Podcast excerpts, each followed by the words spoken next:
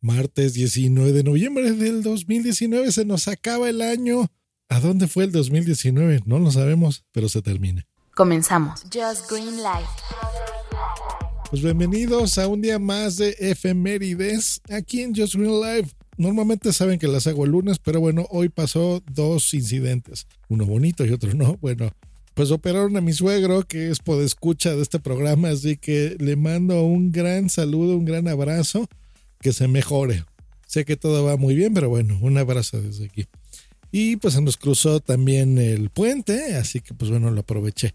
Y aunque trabajo por mi cuenta, como lo comentaba en Twitter, y podría para mí ser puente el día que sea, pues soy solidario, así que me tomo estos puentes cuando la gente se los toma, pues yo también los descanso para que pues renovemos energías y fuerzas, ¿verdad? Así como debe de ser. El 19 de noviembre del 2006, o sea, hace 13 años, la videoconsola Wii es lanzada a el mercado. ¿Cómo ven?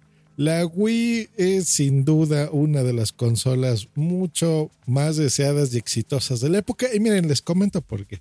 Yo creo que la Wii fue la primera consola que logró reunir realmente a la familia. Sacar a ese niño, a ese muchacho, a esa muchacha, a esa niña de su recámara y poner el aparato en la sala y poderle hacer una representación gráfica, eso se llamaba un Mi virtual, incluso de, de cómo era su papá o de cómo era su abuelita, de cómo era su hermana, su tía y lograr que la mamá que jamás había eh, querido agarrar una consola o el papá o la abuelita o el abuelito pues se unieran a lo largo de la televisión una vez más, así como en los 50 cuando se oían escuchar radio o los primeros programas de televisión, pues bueno, así se, así se reunían las familias. Y creo que el Wii fue la consola que lo consiguió porque a pesar de que ya había mucho poder de, de cómputo en el 2006, ya había consolas gráficamente superiores, no solo se trata de eso, se trata de divertirte.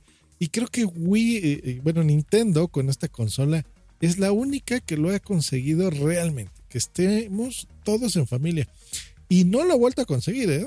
La, consola siguiente, que fue la Wii U, no tuvo el mismo éxito. Uno de los errores fue ponerle el apellido U, ¿no? La U, después de la Wii, porque se supone que era una consola distinta. La gente realmente nunca entendió si era como una, un accesorio o no. O sea, los gamers obviamente sí, pero el grosso de la gente dice, bueno, pues ¿qué es eso, no? Es como ahora con la Xbox, ¿no? De, ponerle One y One X y luego confundirte si Xbox One X, las palabras significan también Xbox. Bueno, ya, ya saben a lo que me refiero. Hay, hay compañías que con el naming no, no es su fuerte. Y Nintendo, pues bueno, le, le pasó con la Wii U Ahora está la Switch, las cosas han cambiado, una consola preciosa.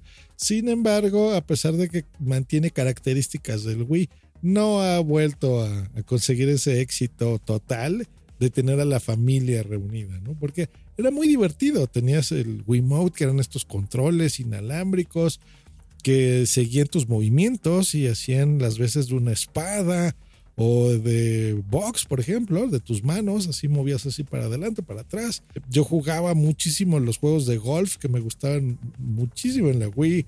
Mm, en fin, jugabas con tus papás, era interesante.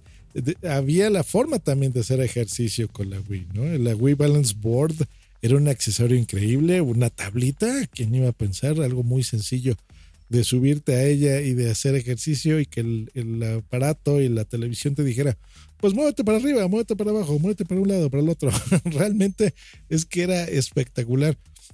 Así que bueno, hoy la efeméride de hoy pues se la dedicamos a la Wii. Te extrañamos, hay gente que todavía la tiene, yo tengo por ahí la mía. Es más, creo que de la audiencia de este podcast me atrevería a decir que tal vez un 70%, que es muchísimo, de los que escuchen este podcast, tienen una por ahí empolvándose porque bueno, llegaron a ser muy baratas, no los accesorios, pero sí los juegos y la consola en sí era, era bastante económico y fácil de comprar. Así que bueno, pues desde aquí Nintendo Wii te damos un abrazo y te felicitamos por tus 13 años. Mira, eres un preadolescente. Y también un día como hoy, un 19 de noviembre, un año después, o sea, en el 2007, hace 12 años, Amazon.com comienza a vender su Kindle con una capacidad de 200 libros.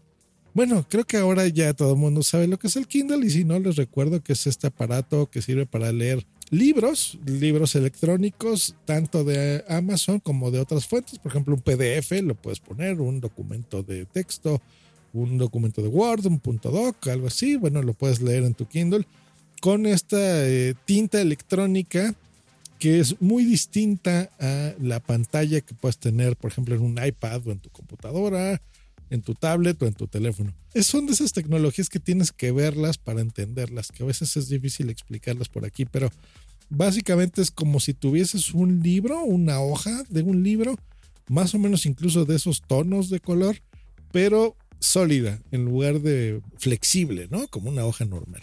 La tinta se mueve, por eso lo electrónico, porque incluso va cambiando de uno a otro. No es como estar viendo video, sino como ver un texto impreso. Realmente es una tecnología muy impresionante que, incluso se me hace raro que no haya evolucionado ya después de tantos años. Pues bueno, los Kindles todavía se venden al día de hoy, ya versiones mucho más avanzadas también, capacidades no tan limitadas como en ese momento, ¿no? De tan solo 200 libros, que bueno, a la fecha, traer 200 libros en un aparatito tan chiquito, pues es sorprendente. Pero bueno, eh, imagínense en esa época, pues era todavía mucho más. Así que, pues bueno, el día de hoy les deseamos feliz efeméride a la Wii y al Kindle. Nos escuchamos la próxima aquí en Joe's Green Life. Hasta luego y bye.